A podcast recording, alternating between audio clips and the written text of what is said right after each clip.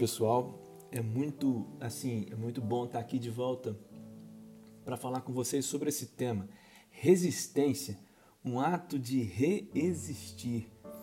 E aí a gente tem falado durante essa semana, aliás, durante essas semanas, sobre esses, sobre esses temas né, ligados à, à resistência, como um ato de redefinição de quem nós somos, de redefinição do que nós fazemos, redefinição de uma, de uma natureza nossa.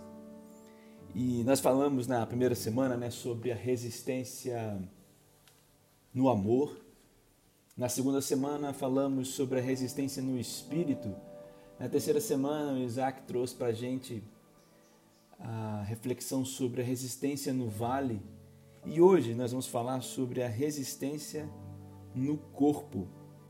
E aí, assim, pensando sobre essa questão de resistência no corpo, eu acho que a gente tem algumas perguntas. Assim. Então, o que, que eu estou falando? Talvez você pergunte assim: é, o que são essas lutas no corpo? Do que nós estamos falando? Assim, a gente está falando de santificação, de santificação mental e santificação física. E aí a gente precisa entender bem que salvação é uma coisa, isso não depende de nós. É, é Cristo quem se apresenta a nós. É, é, por, é por causa do que ele fez na cruz que nós somos salvos. Contudo, se já estamos salvos, ainda estamos aqui. E esse ainda estamos aqui tem a ver com escolhas que fazemos nesse processo de santificação.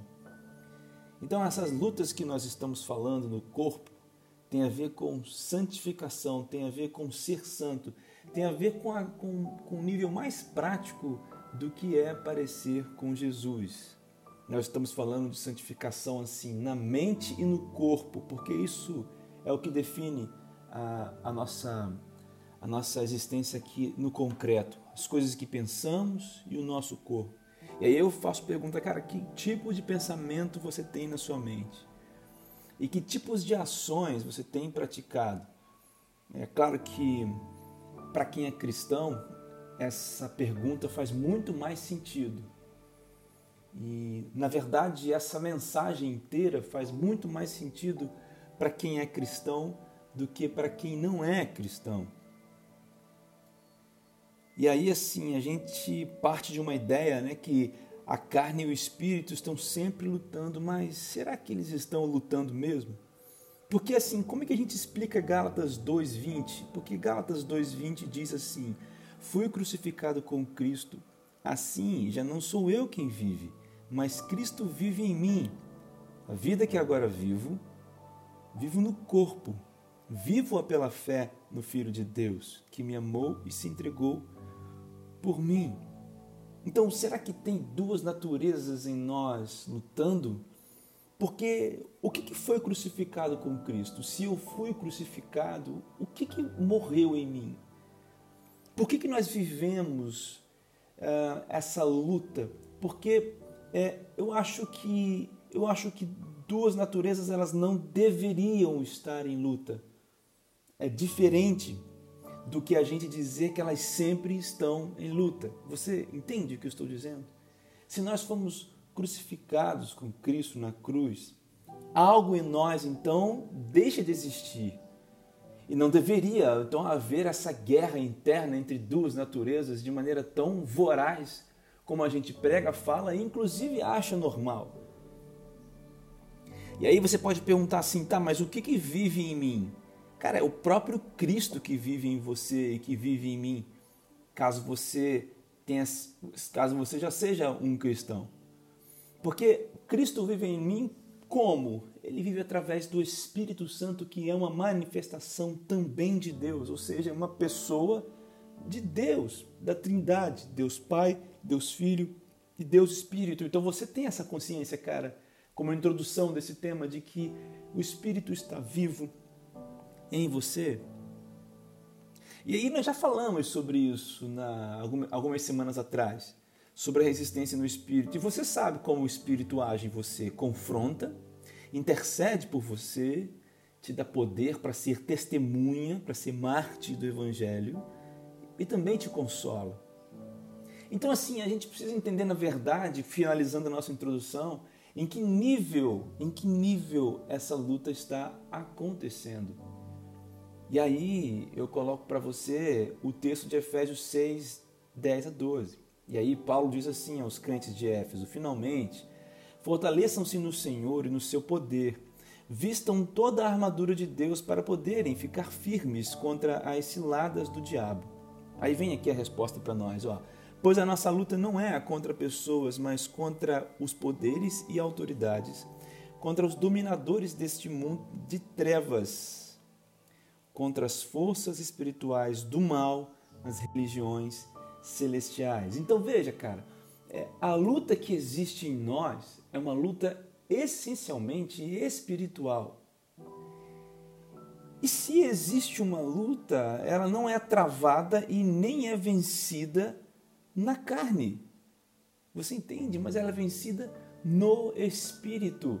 É vencida nesse nível onde o Espírito Santo atua em nós. E aqui existe um grande erro de pensar que nós vamos vencer essa luta de uma busca de santidade no corpo. Nós trocamos a esfera da luta, ou seja, o campo de guerra, nós trocamos, nós colocamos o campo de guerra no nível é, do concreto aqui, no nível do corpo, mas a guerra acontece no nível espiritual, cara. Então a guerra não é travada no corpo, a guerra é travada no espírito.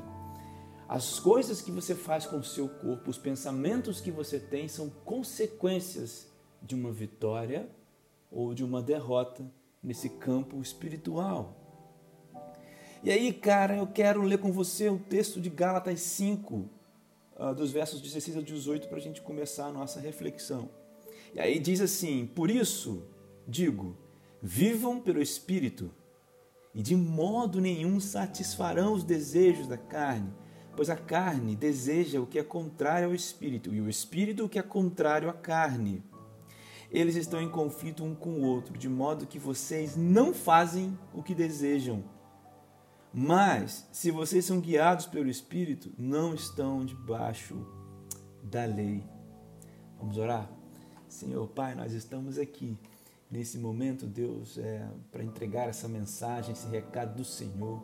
Eu peço que toda coisa contrária, toda, toda coisa que vai dissipar, Pai, assim, o entendimento é, e a mente das pessoas aqui, Pai, seja Pai, seja agora caído por terra no nome de Jesus. Aqueles que estão ouvindo pelo podcast também, Pai, assim, fala agora aos corações dele, às mentes dele, prende a atenção deles e dissipa tudo que vem tirar, ó Deus, o foco nessa hora, nessa mensagem. A obra é sua, Espírito Santo, você é bem-vindo, faz a tua obra, é sua a obra. E me usa aqui como, como alguém, como, como um instrumento seu, no nome de Jesus. Amém. Então nós fizemos essa pequena introdução sobre esse tema e agora eu quero falar com você alguns pontos. Eu serei bem breve nesses pontos. Primeiro eu quero dizer para você que nós somos sempre menos. Presta atenção, nós somos sempre menos. Porque nós ou estamos debaixo da vontade da carne, ou nós estamos debaixo da vontade do Espírito. Então veja que legal, nós somos sempre menos, nós somos seres que vamos viver, presta atenção nisso, cara, nós somos seres que vamos viver, assim, debaixo de algo que guia os nossos desejos, cara. E nesse sentido que eu estou colocando. Então nós somos sempre menos do que a natureza humana que cria e que determina desejos em nós. E nós somos sempre menos também do que os desejos do Espírito, porque eu não posso dizer para o Espírito, você vai me dar isso agora. E também não posso dizer para minha carne, você muda isso agora, porque não vai mudar. Nós somos, nós temos a natureza pecaminosa porque somos filhos é, é, no, no sentido do corpo e dessa existência desse momento, nós somos filhos de Adão. Então o pecado ainda faz parte de nós, mas essa natureza não pode nos dominar. Essa é a grande questão. Lá em Romanos 7, capítulo 7, versículos 17 a 20, diz o seguinte, cara, eu quero ler para você esse texto. Neste caso, não sou mais eu quem o faz, mas o pecado que habita em mim. Sei que nada de bom habita em mim, isto é, em minha carne, porque tenho desejo de fazer o que é bom, mas não consigo realizá-lo. Pois o que eu faço não é o bem que eu desejo, mas o mal que eu não quero fazer, esse eu continuo fazendo. Ora, se eu faço o que não quero, já não sou eu quem faz, mas o pecado que habita em mim. Cara, deixa eu te falar uma coisa sobre esse texto. Paulo, aqui, uma grande corrente de, de teólogos, e eu me junto a eles, não está dizendo, não está colocando, não está falando sobre, sobre uma luta que rege a vida. Tipo, olha, eu sou assim, olha, eu sou assim, eu, eu quero fazer o bem, mas não consigo, e o mal que eu não quero, eu estou sempre fazendo. Eu estou sempre fazendo. Eu não creio que Paulo quis dizer isso. Eu creio que Paulo está falando aqui de uma experiência não cristã. E Paulo está dizendo no versículo 20, veja bem o que Paulo diz lá no versículo 20: se eu faço o que eu não quero, ou seja, o mal que eu não quero, se esse eu faço, então já não sou eu quem faz, mas o pecado que habita em mim. Para mim, o que Paulo está dizendo assim: olha, essa é a estrutura, olha, essa é aqui é o painel, esse aqui é o quadro das pessoas que vivem debaixo da carne, que vivem debaixo do espírito, é, desculpa, que vivem debaixo do pecado. Elas querem fazer o bem, mas não conseguem, porque elas são dominadas pela carne. Você entende? Nós não podemos mais usar esse texto como desculpa. Chega de usar esse texto como desculpa, porque não é esse o sentido do texto. Você precisa entender que nós somos sempre menos, menos do que a carne. A carne é, molda em nós os nossos desejos e o Espírito também vai moldar em nós. Então chega de dizer que nós estamos então querendo fazer o bem, mas nós não conseguimos, porque na verdade, quando isso acontece, significa que nós estamos agindo debaixo de uma outra força que não é o espírito, que não é aquele que vive em nós quando somos crucificados com Cristo. Cara, olha só para isso. Uma vida santa, cara, é o resultado consequencial daquele que morre com Cristo na cruz. Então eu quero dizer para você que o seguinte, que o que habita em você vai moldar o que é desejo em você. Você precisa entender isso. O que vive em você vai moldar o que é desejo em você. Você deseja agradar a Deus? Você deseja isso? Porque desejar agradar a Deus nesse sentido aqui te levará a agradar a Deus. Não somos mais fortes nem que o desejo da carne, nem que o desejo do espírito. Nosso problema é a nossa natureza. Ela quem já deu essa realidade. Então veja, nosso problema é a natureza. E aí eu entro no segundo ponto. É uma questão de natureza. Lá em Gálatas 5, no versículos 16 e 18, Paulo nesse texto diz uma, uma expressão que é assim: vivam pelo Espírito. Olha só, cara, mais uma vez. Então a gente pode colocar assim esse segundo ponto, uma questão de natureza. Uma natureza precisa morrer para outra viver. Veja, elas não existem em conjunto. Paulo não diz, olha, vivam pelo Espírito à medida em que vocês também vão vivendo mais ou menos pela carne. Cara, não existe a, a, a convivência entre duas naturezas, porque o, o pressuposto para que uma seja verdade é que a outra deixe de existir. A gente precisa entender que viver pelo Espírito, como Paulo coloca aqui em Gálatas 5, significa morrer pela carne. Mas aí alguém pode deixar então aqui o versículo 17, que o versículo 17 lá de Gálatas 5 diz o seguinte: Pois a carne deseja o que é contrário ao espírito, e o espírito o que é contrário à carne. Eles estão em conflito um com o outro, de modo que vocês não fazem o que desejam. E aí alguém, por exemplo, pode lançar essa, essa, esse versículo dizendo que existe uma guerra entre nós. Mas deixa eu dizer como que o, como que o Eugene Peterson lê esse mesmo texto é na Bíblia parafraseada, que é a Bíblia Mensagem. Aí diz assim: Pois há em nós uma raiz de egoísmo que guerreia contra a liberdade do espírito. Essa liberdade é incompatível com o egoísmo. São dois modos de vida opostos, não dá para viver com os dois. Por que não escolhem o caminho do espírito?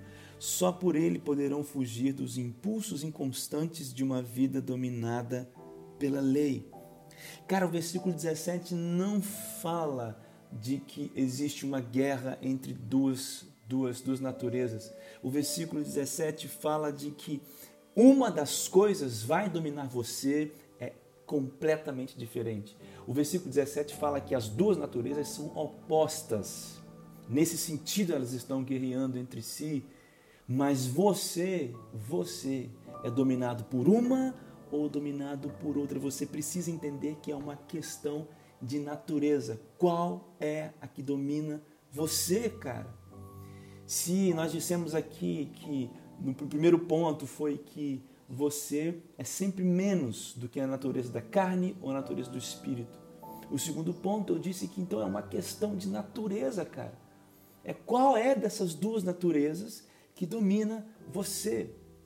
Elas estão em guerra porque elas, elas são opostas em si. Mas quando uma das duas é real e domina você, a outra não existe em você ou não tem força em você. Você entende o que eu digo? E aí eu quero voltar com você lá para aquele texto de Efésios e falar sobre o nosso terceiro ponto. E assim que é quem é o nosso verdadeiro inimigo? Cara, lá em Efésios nós vemos que a nossa guerra é no mundo espiritual. Então, assim, se nós somos seres dependentes da atuação do Espírito Santo, cara, porque o Espírito age em nós. E nós estamos, nós somos menos do que, do, que, do que o Espírito, porque o Espírito pode controlar as nossas emoções e os nossos desejos. Então, se é uma guerra, se é uma questão de guerra entre naturezas, onde uma precisa morrer, e se a batalha dessa guerra ela é espiritual, então, o verdadeiro inimigo na resistência do corpo é o diabo. É ele quem atua nas nossas mentes. E o que ele quer fazer é a gente pensar que a gente luta contra nós mesmos. E essa é uma tática muito usada por ele, por Satanás. Ele colocar nas nossas cabeças que nós estamos é, lutando contra nós mesmos. Não, não, não, não nessa luta do corpo, nós estamos lutando contra ele. E ele muda os sinais, ele muda as coisas, as placas dessa estrada, para a gente não prestar atenção nos avisos que Deus dá, como esse que Deus está te dando agora, dizendo para você que você precisa ter essa natureza transformada e que é quem domina você é que vai determinar também os seus desejos e que você não é capaz de dominar a sua natureza da carne. E você precisa ser dominado pela natureza espiritual, a natureza do espírito. E o diabo vem tentando dizer que a luta é na carne. Não é na carne. A luta é espiritual. As armas que você tem são a oração, as armas que você tem são a leitura da Bíblia. É nisso que você precisa se concentrar. O diabo ele tenta reduzir o que Jesus já fez na cruz. Cara, quando Paulo diz que está crucificado com Cristo, isso não tem um sentido negativo, isso tem um sentido de libertação, de liberdade. O diabo tenta desfazer aquilo que Cristo conquistou na cruz, mudando o foco da liberdade que nós temos, nós somos livres do pecado, para dizer para nós que nós temos total liberdade no corpo. O diabo tenta mudar essas coisas. E ele tenta convencer você e eu que nós não somos templos do Espírito Santo. Cara, deixa eu te dizer uma coisa: o corpo é santo. Quando Jesus Cristo rasga o véu e agora nós temos acesso a Ele, e quando o Espírito Santo vem, nós somos templo do Espírito e o templo continua sendo santo. Você sabe, Salomão é o rei que constrói o templo onde a arca de Deus vai ficar. Eu quero fazer uma comparação aqui. Claro que são outros tempos, são outras é, é, é uma outra atmosfera, lógico, mas da mesma maneira onde naquela época, é, onde não havia o Espírito Santo sendo derramado sobre o povo, Jesus Cristo ainda não tinha vindo, eles precisavam de um lugar e Deus os preparou, Ele mesmo, Deus preparou um lugar para Ele mesmo habitar, que era um, que foi no caso o templo de Salomão, que Salomão construiu durante algum durante vários anos, foi nesse lugar onde a arca esteve. Cara, hoje nós somos o templo dessa arca. Nós somos o templo do Espírito Santo. E você já parou para ler lá atrás o que acontecia com as pessoas que tocavam indevidamente a arca? As pessoas que banalizavam o templo? Cara, agora nós somos o templo. E esse templo é santo. Que você faz com o seu corpo é diretamente ligado ao que você faz com o lugar onde Deus habita. Tá entendendo, cara, o que eu estou falando? Portanto, você não pode perder de vista o objetivo do seu inimigo. O seu inimigo, ele quer literalmente matar você. O seu inimigo está na guerra, está no campo certo e usando armas muito poderosas contra você. Não perca isso de vista. O seu inimigo, ele consegue vencer você quando ele consegue colocar você debaixo da natureza da carne. E você passa a ser refém dessa natureza. E aí você não mais resiste, mas você entrega os pontos para essa natureza. E aí você pode perguntar, então, tá bom, como é que eu venço isso? E aí eu entro no ponto final. Qual é o segredo? Qual é o segredo? Qual é o segredo então? O segredo está lá em Gálatas de novo, no versículo 18 do capítulo 5. O segredo é sermos guiados pelo Espírito. Paulo mesmo diz isso. O segredo está lá em Colossenses, capítulo 2, versículos 6 e 7. Eu queria que você gravasse esse texto, porque lá em Colossenses Paulo diz: Olha, vocês que foram salvos, agora andem enraizados em Cristo. Você lembra como eu abri essa mensagem? Nós já fomos salvos, isso é obra do Espírito, mas existe a santidade que é um ainda não, ou seja, nós estamos progredindo nisso. Cara, a santidade tem a ver com estar enraizados em Cristo. Não estou falando de salvação, estou falando de ser santo. O segredo é enraizar-se em Jesus. Colossenses 2, versículos 6 e 7. Você precisa ter uma mente renovada você precisa entender que você já é livre do pecado, você é adotado, Romanos 8, versículo 15. Você tem que entender que quem já está condenado não é você, cara, é o diabo. É, João 16, versículo 11. O diabo já está condenado. Você está liberto das ações do pecado sobre você quando recebe o Espírito Santo de Deus. E aí sim você pode ser chamado de filho de Deus. Você tem que entender que você é peregrino, passageiro, estrangeiro daqui, cara. 1 Pedro 2, versículo 11. Você é estrangeiro, está de passagem por esse lugar. Essas coisas desse mundo não moldam, não moldam, cara, os seus objetivos, não moldam quem você é. O objetivo maior da sua vida, cara, é o, o, o destino para onde você está indo, encontrar-se com o Pai, cara. Você é um filho amado de Deus você não é abandonado. Jesus disse que nós não estaríamos órfãos. Você foi encontrado pelo Espírito. Você precisa ter seu desejo restaurado. O Salmo 51, versículo 15 diz que o Senhor dá palavras aos meus lábios e a minha boca anunciará o teu louvor. O salmista pede, o salmista pede a Deus que dê a ele as palavras certas. Olha só o desejo do salmista mesmo que o coração dele esteja aflito, mesmo que ele esteja com o coração pesado, mesmo que em dificuldades, o desejo do salmista é: Pai, me dá as palavras para eu te louvar.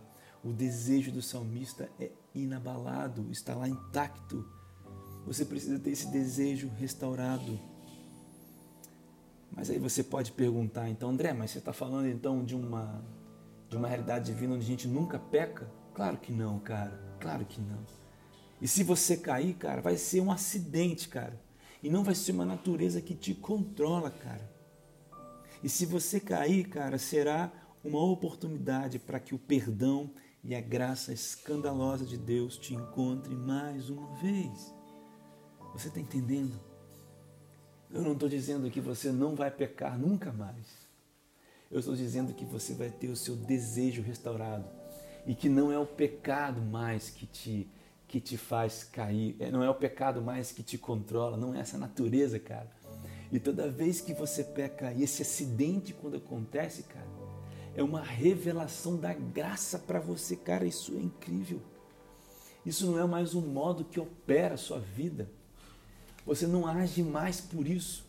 Existe uma diferença, meus irmãos, entre você viver por isso e, você, e isso acontecer acidentalmente. E quando isso acontece, você se entristece, mas Deus restaura você e você tem a oportunidade de ficar de boca aberta e perceber como a graça de Deus te atinge. Cara, isso é totalmente diferente. É para essa realidade que Ele nos chama, onde o pecado é um acidente do percurso, é onde o pecado é oportunidade de revelação da graça, onde o pecado não é um modo de operação da vida.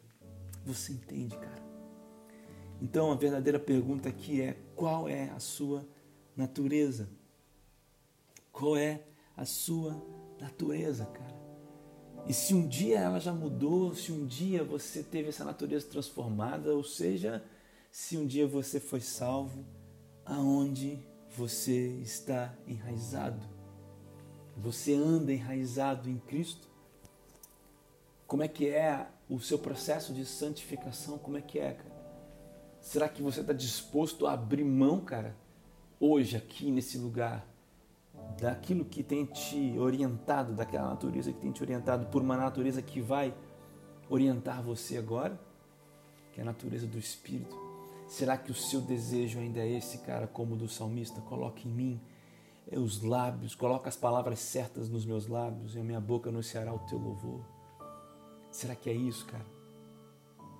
Cara, o meu desejo é que essa mensagem tenha falado com você nessa, nessa noite, que ela tenha atingido o seu coração e que o Espírito Santo controle você daqui para frente. Eu quero orar por você. Senhor, obrigado, Deus, por essa oportunidade nesse lugar, Pai, nessa mensagem que foi falada para nossos corações. Senhor, eu peço, Deus, que nessa hora as pessoas que estão sendo atingidas por essa mensagem, Pai, se falou ao coração dela, se o Senhor deseja falar, para que teu Espírito agora haja, que teu Espírito entregue a eles, ó Deus, a revelação da palavra, e que teu Espírito, ó Deus, seja, ó Deus, aquele que dirige. Então, mata a natureza da carne, no nome de Jesus. Empodera essas pessoas hoje para viverem, Pai, de acordo com o Espírito. Me empodera para viver pelo Espírito. No nome santo de Jesus. Amém.